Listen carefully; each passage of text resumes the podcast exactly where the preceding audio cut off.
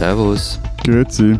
Und hallo, willkommen zur 137. Folge unseres Transalpinen Podcasts mit Lenz Jakobsen, Politikredakteur bei Zeit Online in Berlin. Matthias Daum, Leiter der Schweizer Ausgabe der Zeit in Zürich. Und Florian Gasser, stellvertretender Leiter der Österreichseiten der Zeit aus dem Lockdown in Innsbruck.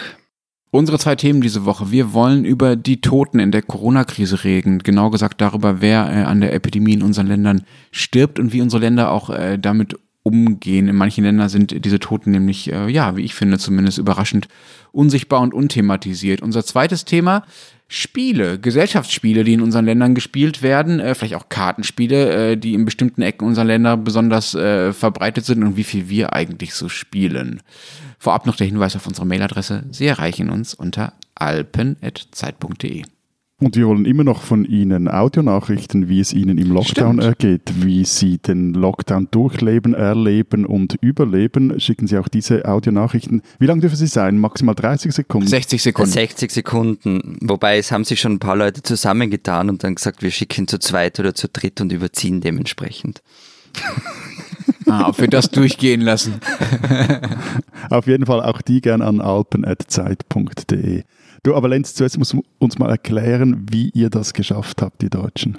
Äh, was denn? dass ihr wirklich irgendwie so, ähm, wie sagt man dem, Gedankenübertragung zum Coronavirus aufnehmen konntet oder Telepathie, so Telepathie äh, mit dem Coronavirus, dass ihr das geschafft habt, dass dieses Coronavirus euch jetzt einfach an Weihnachten in Ruhe lässt. Ja, nett, ne? Finde ich auch. Also haben wir gut verhandelt, würde ich sagen, was Angela Merkel alles kann. Nein, im Ernst. Ihr habt gerade den Grinch geschlagen. Quasi, ja. Ich wüsste ehrlich gesagt auch gern, wie wir das hinkriegen. Ähm, denn nämlich jetzt gerade, also kurz vor unserer Aufnahme hier am äh, Dienstagmorgen, haben sich die Bundesländer in Deutschland darauf geeinigt, dass äh, über die Weihnachtstage und auch über Neujahr nicht wie sonst sich nur fünf Personen aus zwei Haushalten treffen dürfen. Das ist momentan die Regel, die auch verlängert wird in den Dezember hinein bei uns, sondern zehn Personen aus beliebig vielen Haushalten plus nochmal beliebig viele Kinder unter 14. Das heißt, bei kinderreichen Familien kommt man da locker mal auf so 15 bis 20 Leute, die sich dann äh, an Weihnachten versammeln können. Und das sogar vom 23.12., also vom Tag vor Weihnachten bis zum 1. Januar, also inklusive Neujahr. Sollte das wirklich so kommen, dann können wir uns also schon mal auf so eine Art Weihnachtsinfektionswelle äh, freuen, die uns dann äh, im Januar erwischen wird. Also ich begrüße das ja, was ihr da macht. Äh, wieso das denn? Weil vielleicht kommt sie dann auf unser Niveau mal hoch. Das ist jetzt ist schön morbide, Florian. Das bringt uns wunderbar zum ersten Thema. Lass uns mal darüber reden, wie viele Menschen äh, bei euch mit äh, Covid-19 gestorben sind. Das ist ja eine nicht ganz unwichtige Formulierung. Ich habe jetzt extra nicht gesagt an Covid-19, sondern mit dieser Infektion. Das ist ja im Zweifelsfall medizinisch nicht äh, ganz trivial festzustellen, was genau jetzt nun die Todesursache war. Da folgt ja oft auch das eine auf das andere. Also lass uns mal darüber reden, wie viel mit Covid-19 Tote es gibt in unseren Ländern und vielleicht auch gleich mal auf 100.000 Einwohner rechnen dann ist es besser vergleichbar. Dann müssen wir nicht immer erstmal 10 nehmen, sondern haben es direkt pro Bevölkerung. Also Stand jetzt Dienstagmorgen waren es bei uns 48. 25. Und hier in Deutschland äh, sind es nur 17, also äh, deutlich weniger als bei euch. Aber ihr habt ja auch halt auch einfach äh, mehr Kranke, das noch zum Vergleich, wenn man schaut, wie viele der an Covid-19 Erkrankten damit dann auch tatsächlich sterben, dann sind die Zahlen in unseren Ländern sehr ähnlich. In Österreich stirbt ein Prozent der Erkrankten mit der Krankheit. In der Schweiz sind es 1,4 Prozent und in Deutschland sind es 1,5 Prozent. Gut, also ich widerspreche mir, glaube ich, jetzt ein wenig, aber in diesem Fall fände ich es halt schon auch nochmals wichtig, die absoluten Zahlen zu nennen. Also in der Schweiz sind seit Beginn der Pandemie über 4100 Menschen an oder eben mit diesem Virus gestorben. In den vergangenen zwei Wochen waren es über 1000. Und ich meine, das sind schon sehr viele Menschen für ein Land jetzt mit etwas über 8 Millionen Einwohnern. Und trotzdem äh, finde ich jetzt gerade in der Schweiz ist von ihnen medial so mäßig und politisch aber kaum die Rede. Über, über den letzten Punkt reden wir ja dann noch. Ähm, zu den Zahlen, also gestern Nachmittag waren es knapp 2500, wobei das in den vergangenen Wochen stark zugenommen hat. In Frankreich gab es ja in der ersten Welle, also im Frühjahr, Berichte, nach denen sehr, sehr, sehr, sehr viele Menschen in den Alten- und Pflegeheimen vor allem gestorben sind. Aus Skandinavien gab es auch ähnliche Berichte und es auch teilweise zumindest in Frankreich die alten Menschen gar nicht mehr in die Krankenhäuser geschafft haben, weil die schon voll waren oder weil die Pfleger Angst hatten, äh, Krankenwagen zu rufen. Wie ist das bei euch? Sterben bei euch auch viele Alte in den Heimen an Corona? Ist das so der eigentliche große Corona-Sterbe-Hotspot? Also ja, viele und es, es werden vor allem mehr. Also am Montag war eine Pressekonferenz vom Gesundheitsminister, da hieß es 944 aller mit Corona Verstorbenen kommen aus Alters- und Pflegesheimen. Das sind fast 40 Prozent. In der zweiten Welle hat der Anteil übrigens auch nicht zugelegt. Zur Statistik nur eine Sache. Es ist so, wenn du nicht alle von diesen 944 Verstorbenen sind in Altersheimen gestorben, sondern die haben in Altersheimen gewohnt und viele davon kamen ins Krankenhaus und sind dann dort gestorben, zählen aber trotzdem als Tote aus Altersheimen. Gut, aber eben, also dass viele Menschen in Alters- oder Pflegeheimen sterben, ist gerade auch für die Schweiz kein Zufall. Also bei uns zum Beispiel ist im Vergleich zu Deutschland, oder leben im Vergleich zu Deutschland mehr hochbetagte Menschen in Heimen, also nicht zu Hause. Von dem her klar liegt auf der Hand, dass sehr viele Menschen dort sterben. Immerhin betrifft diese Seuche ja vor allem ältere und äh, alte und sehr alte Menschen. Und äh, da muss man sich auch vor Augen halten, dass in einem durchschnittlichen Pflegeheim in der Schweiz jährlich ein Drittel der Bewohner stirbt. Also das, äh, der Tod ist dort sehr allgegenwärtig. In Deutschland sind es auch ungefähr ein Drittel bis die Hälfte. Es gibt halt einzelne spektakuläre Fälle. Ne? Ich erinnere mich an ein Heim, ich glaube, das war in Wolfsburg im Frühjahr, wo, glaube ich mal, einfach mal ein Dutzend Leute auf einmal gestorben sind innerhalb weniger Tage. Das äh, ist halt äh, dramatischer als alles, was man sonst so sieht. Das führt, glaube ich, auch dazu, dass zumindest in Deutschland so ein bisschen der Fokus auch weiterhin auf diesen alten und Pflegeheimen liegt. Aber Matthias, du hast äh, gerade am Anfang erzählt, dass äh, der Tod bei euch nicht so wirklich ein Thema sei, obwohl ihr so besonders viele davon habt, also Corona-Tote. Was genau meinst du damit, das ist kein Thema? Ja, also man, spricht und sprach zwar schon immer von den Toten, also seit Beginn der Pandemie, aber halt vor allem über die Zahlen. Also und medial ist das äh, Thema, also wer stirbt da eigentlich, was passiert da genau? Erst in den vergangenen Tagen ist es ein Thema geworden. Am Samstag gab es dann auch eine Mahnwache von Corona-Aktivisten, aber nicht Corona-Leugner, sondern solchen, die eigentlich strengere Maßnahmen fordern auf dem Bundesplatz. Die stellten dort dreieinhalbtausend Kerzen zum Gedenken an die Verstorbenen auf. Ähm, und die Politiker aber, die drucken, drucksen sich so etwas vor der Frage, wieso hierzulande so viel mehr Leute sterben wie in Deutschland zum Beispiel. Also Bundespräsidentin Simonetta Sommaruga, eine Sozialdemokratin, die, die wechselt in Interviews jeweils schnell das Thema und ihr Kollege Uli Maurer von der SVP, der spricht dann auch von Güterabwägungen, die man vornehmen müsse. Puh. Also ich bin ja ein großer Anhänger der Sicht, dass man natürlich in allen Politikbereichen immer auch äh, mit Gesundheit abwägt und äh, Menschenleben auch nicht tatsächlich nicht über alles steht, sondern wenn dann nur die Würde des Menschen und dass es normal ist, dass Menschen auch äh, sterben aufgrund von politischen Entscheidungen. Aber das, wenn man das dann so ausdrückt, wie Herr Maurer das ausgedrückt hat, finde ich es dann doch ein bisschen krass. Also Güterabwägung ganz konkret, ein Menschenleben gegen äh, drei geöffnete Restaurants. Ja, eben, also so konkret hat es dann schon nicht gemacht, aber äh, die Tonalität und die Wortwahl war doch auch etwas ähm, sehr seltsam, finde ich. Also auch eben, ich bin da auch bei dir, das ist, man muss da einen ganzheitlichen Blick haben, aber das so einfach wegzutun. Also das spricht auch so etwas, wir wollen über diese Toten einfach nicht reden mit. Und es gibt halt auch der Theseauftrieb, die lautet, die Schweiz würde diese vielen Toten in Kauf nehmen, um ihre Wirtschaft zu retten. Ich sehe das etwas differenziert. Ich glaube, das große Problem hierzulande ist, dass man einfach in diese zweite Welle durch eine Mischung aus äh, Selbstüberschätzung und breiter Inkompetenz reingeschlittert ist, als dass da ganz eine bewusste Strategie dahinter steht, wo jetzt eben jemand sagt, gut, drei Restaurants offen lassen, ein über 85-Jähriger weniger. So. Dieser letzte Satz von dir oder der vorletzte mit Inkompetenz statt ganz bewusst, ich glaube, das wird übrigens auch auf Österreich zutreffen in einem ganz großen Maß, ähm, warum die zweite Welle bei uns so ausschaut, wie sie ausschaut. Zum Thema Tod, bei uns war das ja gleich am Beginn der Pandemie, vielleicht erinnert ihr euch, völlig anders. Also der Tod war immer Thema. Das hat Sebastian Kurz schon am 30. März gesagt, dass bald jeder jemanden kennen würde, der an Corona gestorben sein wird. Er wurde dafür zwar massiv kritisiert, aber der Ton war halt gesetzt auch für diese Pandemie. Äh, wobei ihr Österreicher ja eh, äh, sagen wir mal, ein besonderes äh, Verhältnis zum Tod habt. Zumindest wird euch das immer zugeschrieben. Vielleicht ja. konnte Sebastian Kurz deshalb auch sowas bei euch sagen und wer hätte es vielleicht in Deutschland nicht sagen können. Wie zeigt sich denn diese österreichische Morbidität, die euch so unterstellt wird, mit der ihr auch gerne so ein bisschen kokettiert? Wie zeigt sich die denn jetzt in der Pandemie? Spielt die irgendeine Rolle? Hat das einen Einfluss darauf, wie ihr damit umgeht? Willst du jetzt einfach so eine lustige Anekdote? Irgendwas morbid-skurriles? Was du kannst erzählen, was du willst, Florian. Nein, es ist Gerne ja, etwas politisch Inkorrektes. Es ist ja so eine Gratwanderung natürlich, ähm, weil, weil das ja eigentlich kein lustiges Thema ist, über das wir reden, aber es gibt halt diese österreichische Lust am Mobilen, daran führt nichts vorbei und das gibt es auch in dieser Pandemie. Und da gibt es sehr viele Beispiele. Eins davon ist, dass bei der Bestattung Wien, dem größten Bestattungsunternehmen, das gehört zur Stadt Wien, Da kriegt man im Shop jetzt, äh, ich glaube um 8,50 Euro, einen schwarzen Mund-Nasenschutz mit dem Aufdruck Corona leugnen sichert Arbeitsplätze. wow.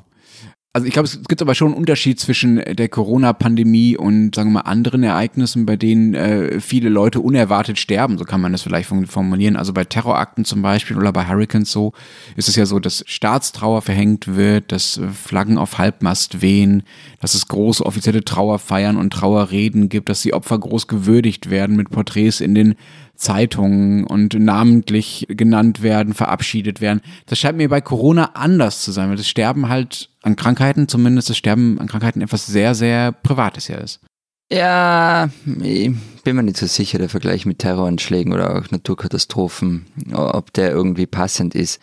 Weil in den Fällen passiert halt etwas in einem recht kurzen Zeitraum. Keine Ahnung, Lawine geht runter, Dorf ist überschüttet oder Terroranschlag eben Wien zum Beispiel, Typ rennt durch die Stadt neun Minuten und erschießt Menschen. Das ist auch dann gleich mal wieder vorbei, dann, dann wird aufgearbeitet, getrauert und gedacht. Und bei einer Pandemie zieht sich das halt über Monate hinweg. Es kommt tröpfchenweise, es kommt in Wellen, wie wir inzwischen auch wissen. Das wird dann wieder etwas heftiger, dann ist der Sommer, dann kommt der Winter.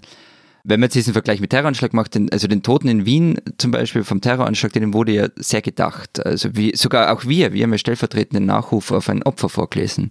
Und bei Corona ist es halt ein bisschen schwieriger, wobei es schon Möglichkeiten gibt. Du hast es ja gesagt, mit den Zeitungen, die Namen abdrucken. Die New York Times hat das ja gemacht. Ich glaube, die hat tausend Namen oder sowas äh, auf, abgedruckt mit Kurzbiografie. Das Dossier hat das ja bei uns auch in, in das Dossier der Zeit in der ersten Welle gemacht. Genau. Die haben mehrere Porträts von Verstorbenen äh, publiziert. Also äh, es hm. geht schon. Genau, äh, es geht schon, aber es ist halt auch sowas, man, man vergisst es halt dann relativ schnell, weil es halt weitergeht. Es geht immer weiter, es hat ja noch nicht aufgehört. Aber das ist doch... Also vielleicht ist es etwas, was dann nächstes Jahr im Sommer noch stärker kommt. Hm. Ich verstehe schon, was du meinst, aber ich habe den Vergleich äh, zwischen beispielsweise den Terroranschlägen und der Krankheit ja auch deshalb gewählt, um deutlich zu machen, was unterschiedlich ist. Ne? Und natürlich kann man sagen, das eine ist halt spektakulärer und kürzer als das andere und das andere ist irgendwie nerviger und dauerhafter und unspektakulärer spektakulärer. Aber man kann ja Aufmerksamkeit auch auf eine gewisse Art steuern, eben weil sie einen politischen Effekt hat. Und ich würde so weit gehen zu sagen, man kann gegen die Pandemie politisch fast mehr tun und wir alle können gegen die Pandemie fast mehr tun durch unser eigenes Verhalten, als wir gegen Terrorismus tun können, ja. Und insofern geht es ja darum, dieses diese Handlungsmöglichkeiten ins Bewusstsein zu rufen und die Leute zum Handeln zu bringen, also sowohl die Politik als auch äh, jeden Einzelnen, indem man eben ihnen immer wieder bewusst macht, wie schwer der Schaden ist, der durch diese Krankheit Einzelnen zugefügt wird. Also wie viele Leute daran sterben, wie sie sterben, auch äh, wie sie leiden. Ähm, und dafür braucht man Bilder äh, von Toten zum Beispiel, ja, oder Bilder von aus Intensivstationen. Ich finde, das kommt ein bisschen kurz und die Darstellung des konkreten Leides kommt doch ein bisschen kurz in der Öffentlichkeit in den letzten Monaten. Die New York Times Geschichte hast du schon erwähnt, die war eine Ausnahme. Auch der Spiegel hatte vor einiger Zeit so eine große Geschichte mit Dutzenden von Nachrufen auf Corona-Toten und wir hatten bei Zeit Online letztens so eine Geschichte über einen Mann, dessen zwei Skatbrüder an Corona gestorben sind. Alle drei haben sich angesteckt, auch er war erkrankt, zwei sind gestorben und er ist der Überlebende. Und das ist einfach eine sehr, sehr traurige Geschichte. Das fand ich sehr eindrücklich. Sowas äh, gibt es, aber das äh, kommt mir doch so vor, das ist irgendwie die Ausnahme. Also da glaube ich, gilt für die Medien, zumindest in Deutschland, auch das, was Matthias, was du für die Schweiz diagnostiziert hast, dass die Toten so ein bisschen unsichtbar sind. Hm überlege gerade, ob ich das Teil, was du sagst, mit, dass es wenig Berichte von Intensivstationen und Ärzten und, und Geschichten über Verstorbene oder deren Angehörige gibt. Ich glaube, da unterscheidet sich unsere Wahrnehmung ein bisschen, macht aber nichts. Vielleicht ist es auch in österreichischen Medien einfach mehr präsent. Was halt aber, um zu dem, was ich vorher gesagt habe, nochmal anzuknüpfen, was ein Unterschied von so einer Gesundheitskrise zu fast allem anderen ausmacht, ist, dass A, jeder von uns und fast alle Bereiche des Lebens betroffen sind. Und das dann halt richtig zu gewichten, das fällt dann vielen schwer. Also ein Beispiel. Die österreichische Wirtschaftsministerin hat äh, vergangenen Woche ziemlich daneben gegriffen und hat im Parlament gesagt, dass die Krise nicht eben, eben nicht nur unsere Gesundheit betreffe. Es sei ein trauriger Tag, weil es das erste Mal äh, gewesen war, dass es mehr als 100 Corona-Tote in den vergangenen 24 Stunden gegeben hat. Es sei aber auch ein trauriger Tag für viele Betriebe, wie es ihnen gehe und so weiter ich will jetzt nicht unterstellen, dass sie so zynisch ist und diese zwei Dinge auf eine Stufe stellt, aber ich finde, das zeigt es, wie schwierig das ist, wenn so viele Dinge, so viele Krisen infolge dieser Gesundheitskrise nebeneinander laufen. Mhm, klar, weil es uns selbst quasi unmöglich macht, klar in eine Richtung zu steuern, weil äh, wir uns dadurch selbst ja. schaden. Ja? Wir müssen die Abwägung täglich mit uns selbst ausmachen. Das macht es mit Sicherheit schwer. Ähm, lass uns noch mal zu den Todeszahlen selbst zurückkommen. Vielleicht eines der beliebtesten Argumente derjenigen, äh, die die Corona-Regeln für übertrieben halten, war ja vor allen Dingen bei uns in den ersten Monaten, vor allem im Frühjahr der Pandemie, die sogenannte Übersterblichkeit. Dabei schaut man sich an, ob in einem Zeitraum, sagen wir mal beispielsweise im April 2020, äh, mehr Menschen sterben als im normalen April in den vorherigen Jahren. Und wenn es mehr sind, dann hat man halt eine Übersterblichkeit. Und äh, die Kritik war lange, ah, man kann diese Übersterblichkeit statistisch gar nicht feststellen, scheint offenbar gar nicht so schlimm zu sein. Bei der Grippe sind doch auch viel mehr Leute gestorben in den letzten Jahren, ähm, als das normalerweise der Fall ist. Äh, warum stellt man sich dann so an? Nun ist es mittlerweile so, dass man eine Übersterblichkeit tatsächlich feststellen kann. Also zum Beispiel im April 2020 sind in Deutschland 10 Prozent mehr Leute gestorben als im normalen April. Und wenn man dann auf die einzelnen Altersgruppen schaut, dann wird der Unterschied noch krasser. Zum Beispiel bei den über 80-Jährigen sind 20 Prozent mehr gestorben im April 2020, also in der ersten Welle, als in einem normalen April. Ja, also das gibt es bei uns auch, das sieht man das ganze Jahr verteilt. Also es gibt so Peaks, zum Beispiel im März und auch jetzt, zu Beginn des Lockdowns zum Beispiel für den 3. November, gibt es so eine Zahl, ähm, im Durchschnitt der vergangenen zehn Jahre sterben 1538 Menschen, dieses Jahr waren es 1995. Also ja, die Übersterblichkeit gibt es auch bei uns. Die ist aber gerade in der Schweiz eben krass hoch, gerade jetzt in der zweiten Welle. Mhm. Also wir haben jetzt die Zahlen, wir nehmen jetzt am Dienstag auf, heute kommen neue Zahlen raus, aber jetzt das, ich habe jetzt die aktuellsten Zahlen sind aus der ersten Novemberwoche. Da starben bei den über 65-Jährigen 50 Prozent mehr, als die Statistiker eigentlich in einem normalen Jahr erwarten würden.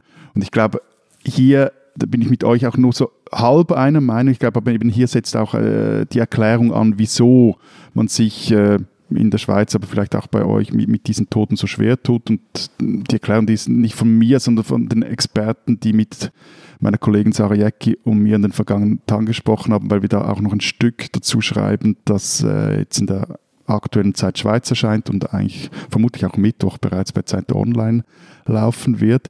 Und zum Beispiel ein Grund, wieso man nicht über diese Toten groß spricht, ist die Professionalität des Sterbens und die Privatisierung des Todes. Also das hast du, Lenz, ja ganz zu Beginn mal gesagt. Und die ist halt in der Schweiz noch viel stärker ausgeprägt ja, als in Deutschland oder Österreich. Also eben die, die Leute leben hochbetagt, vor allem in, in Institutionen, im Alters- oder im Pflegeheim. Es gibt keine großen Beerdigungen mehr, kein Leichenmahl oder kaum mehr Leichenmäler. Und zwar jetzt nicht in der Pandemie, sondern auch generell. Oder in den Todesanzeigen steht ja zum Beispiel häufig äh, Beerdigung oder Bestattung findet im kleinen Familienkreis statt. Oder dass ein Sarg durchs Dorf getragen wird, das gibt es eigentlich nicht mehr. Also alles läuft sehr diskret und das macht halt so den, den Tod, wenn man ihn auf den eigenen Alltag bezieht, halt auch unsichtbar. Und dann spielt wirklich halt auch das Alter der Toten eine Rolle. Also im, im, hohen Alter zu sterben, das hat in unserer Gesellschaft eine weniger große Dramatik, mal abgesehen davon, wenn es einen Promi trifft. Und was ganz wichtig ist, das hat jetzt wieder mit dieser Professionalität oder nee, der Privatisierung des Todes zu tun. Wenn sie im Heim sterben, die Alten, dann sind viele dieser Menschen halt sozial bereits tot. Also sie sind nicht mehr in der Nachbarschaft integriert, nicht nur noch halbwegs in der Familie. Und, und der faktische Tod dieser, dieser Menschen betrifft dann halt nur noch einen ganz kleinen Teil der Angehörigen, eine kleine Gruppe von Angehörigen und diese Alten haben keine gleichartigen Freunde mehr, keine Klassenkameraden, leben vielleicht noch ein paar Kinder, Enkel, Urenkel und von dem her, wenn die jetzt durch dieses Virus auch so stark betroffen sind, die auch sterben, dann ist das pro Toter halt ein sehr verhältnismäßig kleiner Kreis, der von diesem Tod direkt betroffen ist, als wenn es jetzt Leute in unserem Alter wären, die von diesem Virus vor allem dahingerafft würden. Hm, klar, also wenn 20 bis 40-Jährige vor allen Dingen von Corona an Corona sterben würden, dann hätten wir, glaube ich, eine ganz, ganz andere Debatte auch und, glaube ich, nochmal eine ganz andere Dringlichkeit äh, bei, den, bei den Schutzmaßnahmen, weil tatsächlich ja je älter die Leute werden, desto unsichtbarer sterben sie. Das, äh, glaube ich, äh, gilt auch für alle unsere Länder. Aber trotzdem sterben bei euch ja viel, viel mehr, äh, Matthias, äh, auch von den Alten. Du hast ja die Übersterblichkeit in den, äh, bei den Senioren erwähnt, die ist ja wirklich, wirklich krass. Was hat denn Deutschland da so viel besser gemacht als die Schweiz oder andersrum gesagt, was hat die Schweiz denn so viel schlechter gemacht als Deutschland? Ich glaube, da muss man weniger bei den jetzt, Schutzmaßnahmen für Pflegeheime oder generell für vulnerable Gruppen hinschauen. Das ist ja wie so das, das Letzte, das man da noch machen kann. Ich glaube, die, die, die Antwort ist da sehr viel einfacher. Äh, bei euch ist die zweite Welt halt nicht derart eskaliert wie bei uns. Also ganz generell. Das, äh, und eben, aber also das ist der Grund. Und ich glaube, da war man in Deutschland halt einfach auch strenger und alerter auch in den äh, schönen Sommermonaten. Aber eben, das wollte ich gerade sagen, kommt nicht vielleicht dazu, dass man in Deutschland emotional auch besser vorbereitet war auf diese zweite Welle. Also ein Beispiel. Ich habe dich in Zürich besucht im August. Ähm, und irgendwie war für mich, für dich, für uns alle so ein Gefühl der Normalität. Und wir waren ja dann Abendessen und da waren wir am Tisch und da waren auch Deutsche am Tisch. Und die, die mit uns da saßen, die waren ganz anders drauf als wir. Also so im Nachhinein würde ich behaupten, die waren viel alarmierter als wir, wenn es um die zweite Welle ging. Man hat es auch gesehen in dem, wie die Masken tragen und wie wir Masken tragen. Und kurz darauf war ich in Hamburg und da war das Lebensgefühl gleich ein ganz anderes. Also vom Einchecken im Hotel, das fast schon absurd war. Das war in Zürich überhaupt.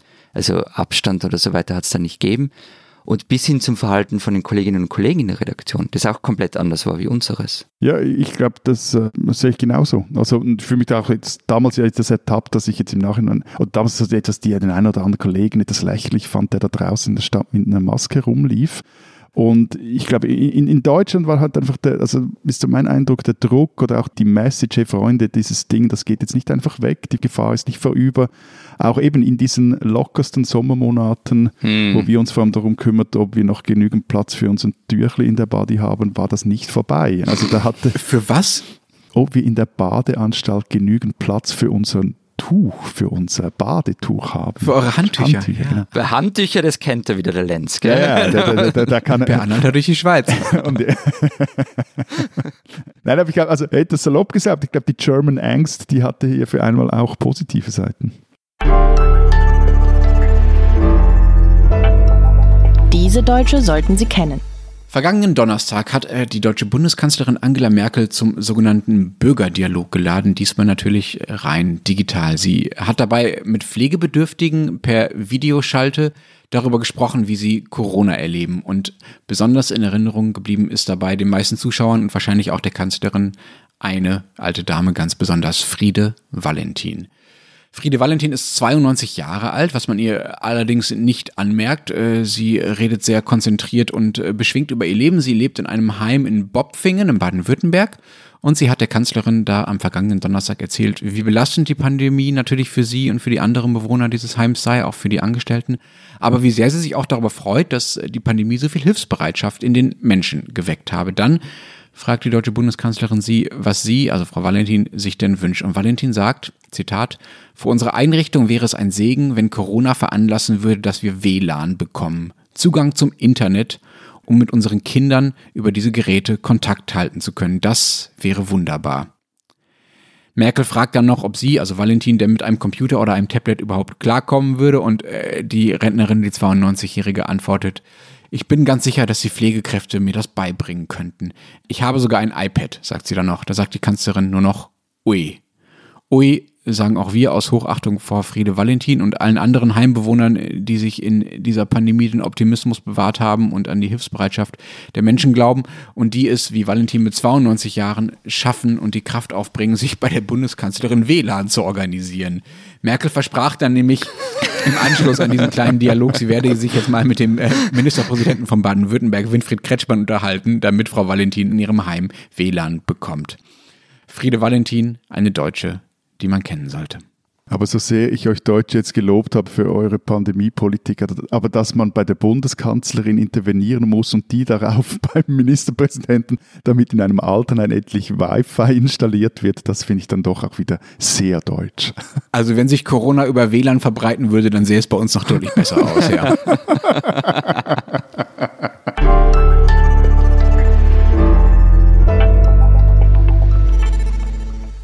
Ohne zu googeln, äh, wisst ihr, was das Spiel des Jahres 2020 ist? Da heuer keine Spielemesse war, weiß ich nicht einmal, dass das schon verkündet worden ist. Pandemic's Legacy. Ist es nicht schon uralt? Ich glaube, ein paar Jahre. Das stimmt, mhm. ja, das muss ich Hey, Aber, aber im Ernst, ne, ihr macht schon wieder Pandemiewitze bei den Spielen.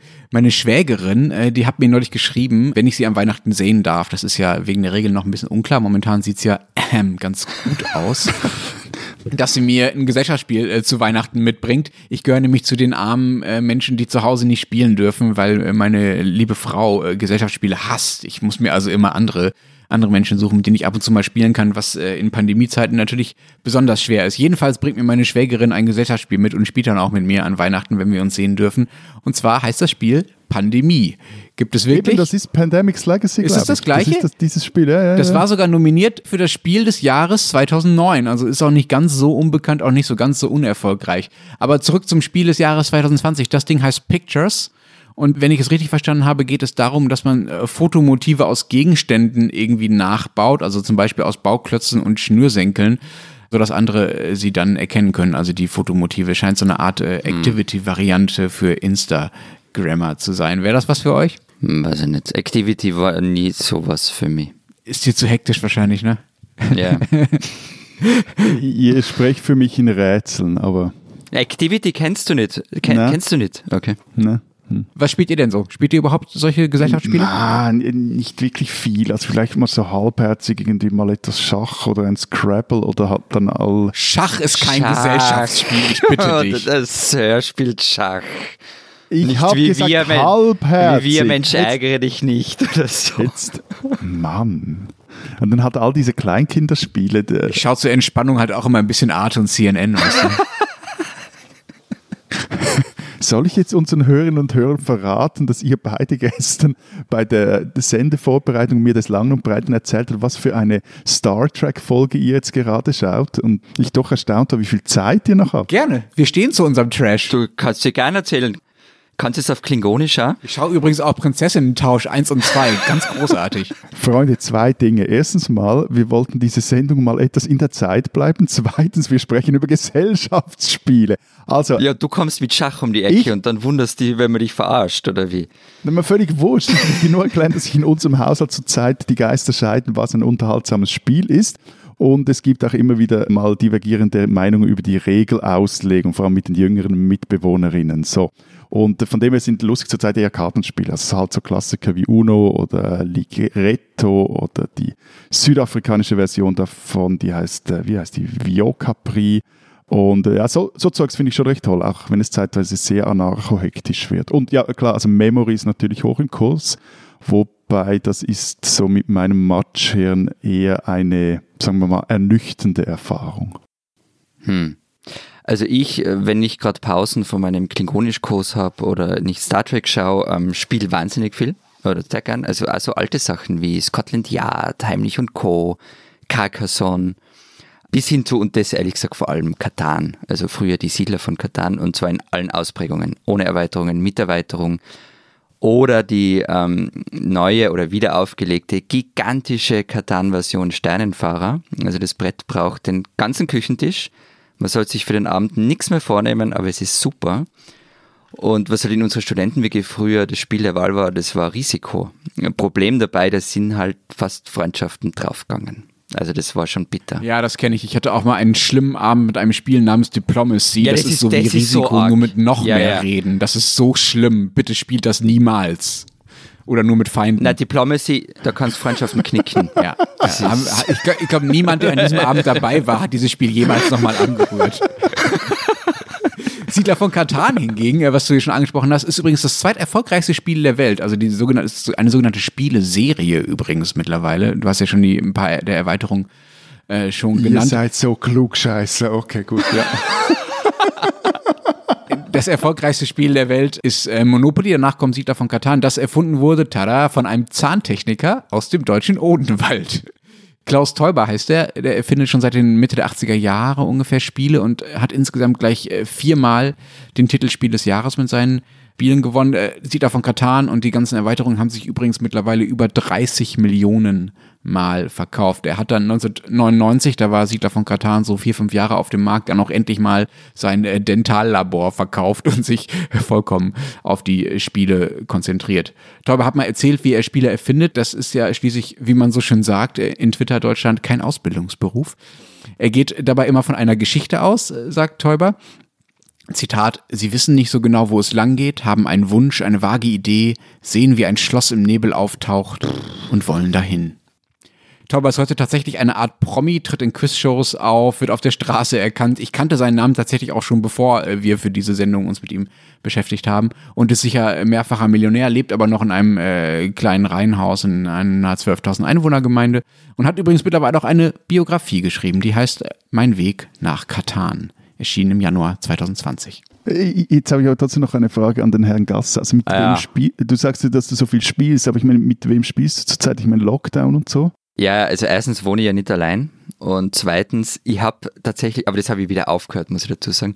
Ich habe mal versucht, über Skype Brettspiele zu spielen im Frühjahr, aber das ist so unfassbar mühsam. Das macht dann keinen Spaß mehr. Nerd. Ja, eh. Nerd. Wobei ich muss dazu geben, dass ich ein wirklich sehr schlechter Verlierer war. Überraschung. Ich habe gesagt war, nicht Mhm. bin. Heute ruhe ich natürlich völlig in mir selber auch am Spielbrett. Äh, also, ich weiß nicht, was jetzt. Also, ich, es klingt so gelogen. es, es klingt so unfassbar gelogen. I, I, I won Monopoly by a lot. Äh, das ist schon eher. Ja. Es geht die Geschichte in unserer Familie, dass ich mal aus lauter Ärger über eine völlig unverdiente Eile mit Weile-Niederlage das ganze Spiel bzw. die Figuren vom Balkon der Ferienwohnung meiner Großmutter im zweiten Stock geworfen haben soll. Aber ich glaube, das sind ja nur ähm, Gerüchte. So, erstens, das glaube ich sofort. Zweitens, Familie Daum, Videomaterial davon, falls es existiert, ich bitte darum. Zweitens, ich habe in der ganzen Schweiz Geheimagenten positioniert, die im Daumen nachspionieren. Und die haben mir gesagt, das war nicht das einzige Mal. Stopp, stopp, stopp, stopp, stopp. Ich weiß, es, gibt ein zweites Gerücht, dass ich auch mal ein Siedlerspiel, das Fliegen beigebracht haben soll.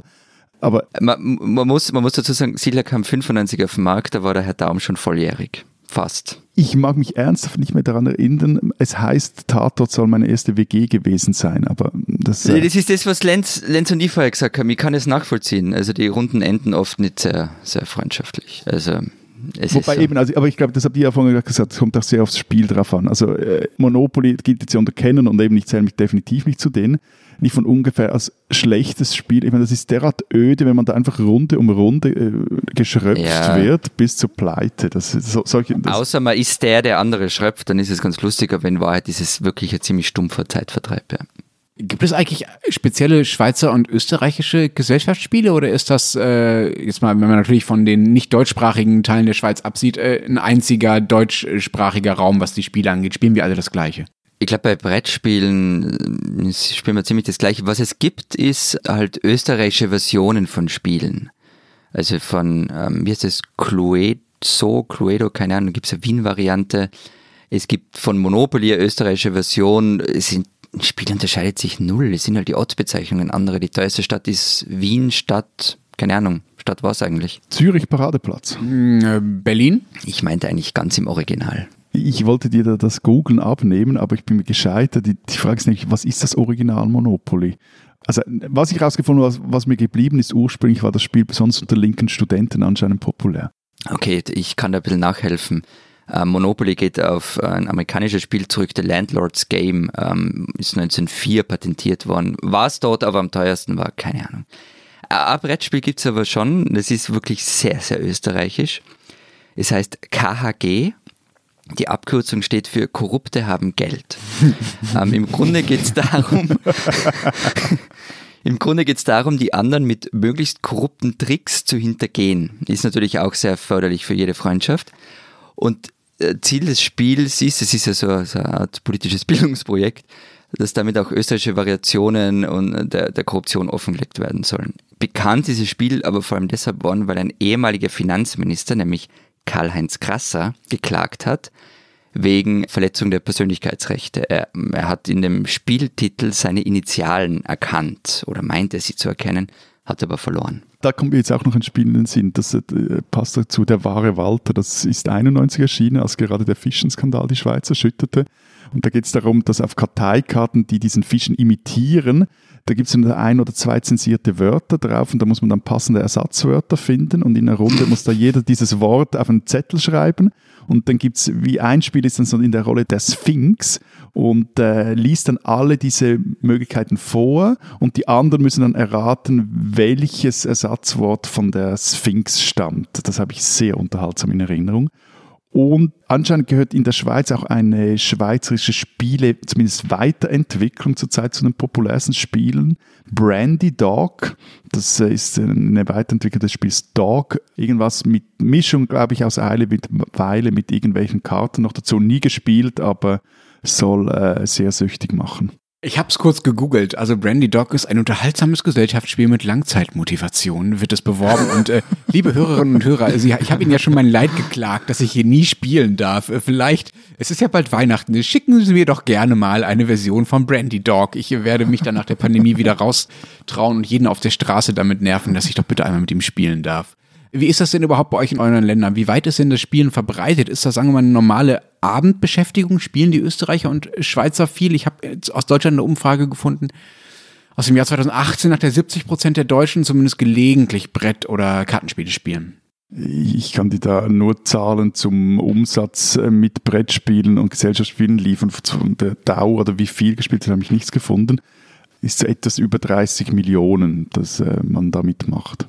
Also ich habe zu, zu dem, was du hast, mit 70 Prozent der Österreicher würden spielen und so weiter, ehrlich gesagt keine wirklich belastbaren Zahlen gefunden. Die Größenordnung dürfte so wie bei euch sein. Mhm. Zum Umsatz nur kurz, 30 Millionen mal 10 wären, also auf Deutschland gerechnet 300 Millionen, so viel waren es 2013. Mittlerweile sind wir bei 600 Millionen, also da scheint der Spielemarkt ordentlich explodiert zu sein. Wahrscheinlich macht allein die Katan-Reihe ein paar hundert Millionen davon aus. Aber ähm, lass uns doch mal über Kartenspiele reden, denn das scheint ja die Form zu sein, wo es dann doch größere regionale Unterschiede gibt, also zwischen unseren Ländern, aber auch innerhalb der Länder selbst. Meine Vermutung wäre, dass Kartenspiele halt relativ einfach sind, dass man dazu nicht allzu viel braucht. Man kann auch auf irgendwelche Blätter oder so einfach mal ein paar Motive drauf äh, malen. Meine Vermutung wäre, dass die einfach schon sehr, sehr früh entstanden sind, zu Zeiten, in denen eben die Öffentlichkeit noch nicht so, sagen wir mal, gesamtdeutsch oder national oder überregional geprägt war, wie es das heute ist, sondern noch sehr kleinstaatlich, noch sehr regional. Man ist einfach noch nicht von Bayern nach äh, Schleswig-Holstein gekommen im Zweifelsfall hat deshalb auch einfach noch andere Spiele gespielt und hatte deshalb viele regionale Varianten. Ähm, ich hoffe, das stimmt. Wenn jemand es besser weiß, dann bitte her mit der besseren Erklärung. Wollen wir mal aufzählen, was es bei uns alles so gibt an regionalen Kartenspielen? Ja, also vom Tarokieren in Wien über das Watten und Schnapsen, beides gibt es in unterschiedlichen Ausprägungen, also Watten mit Kritten, ohne Kritten, mit guten und schlechten, zu vier, zu zweit, latinisch, nicht latinisch und so weiter. Äh, beim Schnapsen gibt es auch verschiedene äh, Ausprägungen. Dann gibt es das Herzeln und das wird wahrscheinlich Matthias kennen, das Jassen, wobei das, glaube ich, wirklich nur in Vorarlberg beziehungsweise von Vorarlberger Expats gespielt wird. Und wie viele diese Varianten kannst du spielen, Florian? Also Jassen kann ich nicht, Tarokieren kann ich auch nicht. Ähm, beim Watten und Schnapsen kann ich so ziemlich, nicht ganz alles, aber ich glaube fast alles. Ich hätte von deutscher Seite eine kleine Auswahl zu bieten. Schafkopf natürlich, das ist sicherlich das bekannteste. Dann das bayerische Tarok, Blattler, dann ein, eine Variante, die Chego heißt oder Cego oder Kego, ich weiß nicht genau, wie es ausgesprochen wird, Geigel, Bauerchen und so weiter und so fort. Ich bin da etwas monothematisch unterwegs, wie Herr Gasser angetönt hat. Jassen, Jassen, Jassen. Dafür in allen erdenklichen Variationen. Schieber, Quaffe, Differenzler, Molotow, Bandur oder äh, Ciao Sepp. Wie bitte? Molotow, Ciao Sepp. Aber Spielen wir heute eine Runde Molotow? Ja, ja. Äh, Hat in verschiedenen Bezirken Berlins unterschiedliche Bedeutungen. Sehr beliebt in Kreuzberg. So. Nee, aber, aber Jassen, das muss ich ja feststellen, ist äh, leider ja kein typisches Schweizer Spiel. Also schon ein typisches Schweizer Spiel, aber stammt eigentlich nicht aus der Schweiz, sondern hat seine Vorläufe in den Niederlanden. Von dort fand es im 18. Jahrhundert den Weg in die Schweiz und zwar tada, mit den Schweizer Söldnern. Also schon wieder so ein Schweiz-Mythos, der zerdeppert wird. Was ist denn mit den Karten selbst? Da gibt es ja auch äh, große Unterschiede. Wenn man sich den Wikipedia-Eintrag, das habe ich im Vorfeld gemacht, Streber. von Spielkarten anschaut, ich weiß nicht, wie viele Dutzend verschiedene Spielkartenvarianten es gibt. Bei uns hat sich äh, zumindest, sagen wir mal, in meiner Generation ja dieses französische Blatt durchgesetzt, also mit Kreuz, Pik, Herz und Karo. Aber es gibt ja auch noch das Deutsche, das Altdeutsche, das Sächsische und noch x weitere Varianten. Wisst ihr, was auf dem deutschen Blatt drauf ist? klar Eichel, Schale, Rose. Ich meine, auf der richtigen Seite des Jassgrabens jassen wir sowieso nur mit diesen Karten. Seid ihr so Kartenchauvinisten in der Schweiz? Was bitte ist der Jassgraben? Ja, was ist das? Das ist westlich von Arendt-Reuss, also zwei Flüssen, spielt man mit, oder spielte man mit französischen Karten und östlich davon mit deutschen, wobei es eben eine, eine deutsch-schweizerische Prägung dieser, oder Ausprägung dieser Karten gibt. Okay. Also bei uns wird hauptsächlich vor allem eben Watten und Schnaps und Herz und so weiter mit doppeldeutschen Karten gespielt, also Eichel, Herz, Laub und Schell. Und die Karten kommen zwar aus Österreich, Slowakei, Ungarn und so weiter, aber sie sind bebildert, und jetzt werden wir ganz transalpin, mit Figuren aus der Wilhelm Tell-Saga. Und ich habe mich bis gestern nicht dafür interessiert, warum das so ist. Und Wikipedia hat mir dann erklärt, dass die Karten in Ungarn entstanden sind während dem Aufstand gegen die Habsburger. Und deshalb habe ich mir auf Wilhelm Tell zurückgegriffen, weil der ja auch ein bisschen gegen die Habsburger unterwegs war. Ich würde jetzt zwar gerne diesen Kulturexport feiern in den höchsten Tönen, aber die inconvenient truth ist ja, dass nicht einmal Wilhelm Tell ein Schweizer war, sondern eigentlich ein Nordländer. Und nur der, okay. der deutsche Schiller hat ihn dann zum Schweizer gemacht.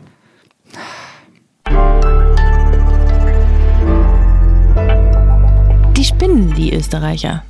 In Zürs, einem mondänen Skiort in der Nähe von Lech am Arlberg, soll diese Woche ein Weltcup-Skirennen stattfinden. Und Skifahren, das ist in Österreich Chefsache und man lässt sich das auch gerne etwas kosten. Auch in Zürs. Die Weltcup-Piste, man könnte auch das weiße Band vom Arlberg dazu sagen, wurde mit 1,3 Millionen Euro vom Land Vorarlberg gefördert. Dazu kommt eine Veranstaltungsförderung, von der keiner genauso weiß, wie hoch sie ist. Soweit so ein bisschen Finanzgaga. Aber es kommt noch dicker. Der Schnee für das Band, der wurde nämlich bereits in der vergangenen Saison in einem Depot angelegt. Und zwar ohne Genehmigung. Schon im Juni wurden Grabungsarbeiten für das Parallel-Riesenslalom-Rennen am Berg entdeckt. Die waren genau illegal und wurden dann gestoppt. Es wurde eine Lkw-Zufahrtsstraße angelegt, auch ohne Genehmigung. Und mit der künstlichen Beschneiung wurde am 11. Oktober begonnen. Erlaubt ist das aber eigentlich erst ab 1. November, wie die Tageszeitung Der Standard recherchierte. So, liebe Österreicherinnen und Österreicher, liebe Vorarlbergerinnen und Vorarlberger, lieber Herr Tourismusdirektor Gasser, aus Innsbruck. Yes. Die Sache mit dem Skifahren ist euch wichtig. Ich weiß, es ist, ja. aber was ihr da abzieht, ihr spinnt.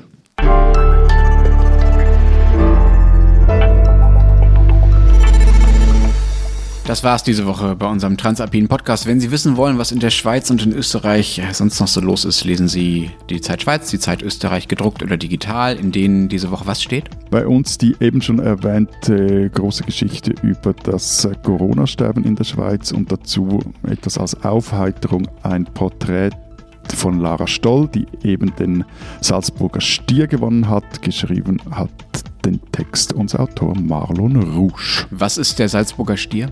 Der Salzburger Stier ist ein Kleinkunstpreis, der jährlich für Kleinkünstler aus Österreich, Deutschland und der Schweiz verliehen wird. Und bei uns gibt es einmal eine Geschichte über Wien als politisches Versuchslabor. Da werden nämlich in der Stadt werden seit 100 Jahren politische Experimente durchgeführt. Jetzt auch wieder mit der rot-pinken Koalition und Joachim Riedl erzählt uns, was das alles mit dem roten Wien der 1920er zu tun hat. Und dann auf unserer schweiz-österreichischen Alpenseite gibt es ein Interview mit dem Chef des Mineralölkonzerns OMV, der uns einerseits erzählt, warum Greta Thunberg ihn zum Umdenken gebracht hat, Greenpeace das aber nie geschafft hat. Und er erklärt uns auch, dass er mit einer Konzernverantwortungsinitiative wie in der Schweiz kein Problem hätte. Und wenn Sie wissen wollen, was in Deutschland so los ist, lesen Sie natürlich den Rest der gedruckten Zeit oder Zeit Online. Wir hören uns nächste Woche wieder. Denken Sie daran, uns Ihre Sprachnachrichten über Ihre Pandemieerfahrung zu schicken. 60 Sekunden an alpen.zeit.de. Wir hören uns nächste Woche wieder. Bis dahin sagen wir. Vielen Dank. Adieu. Und tschüss.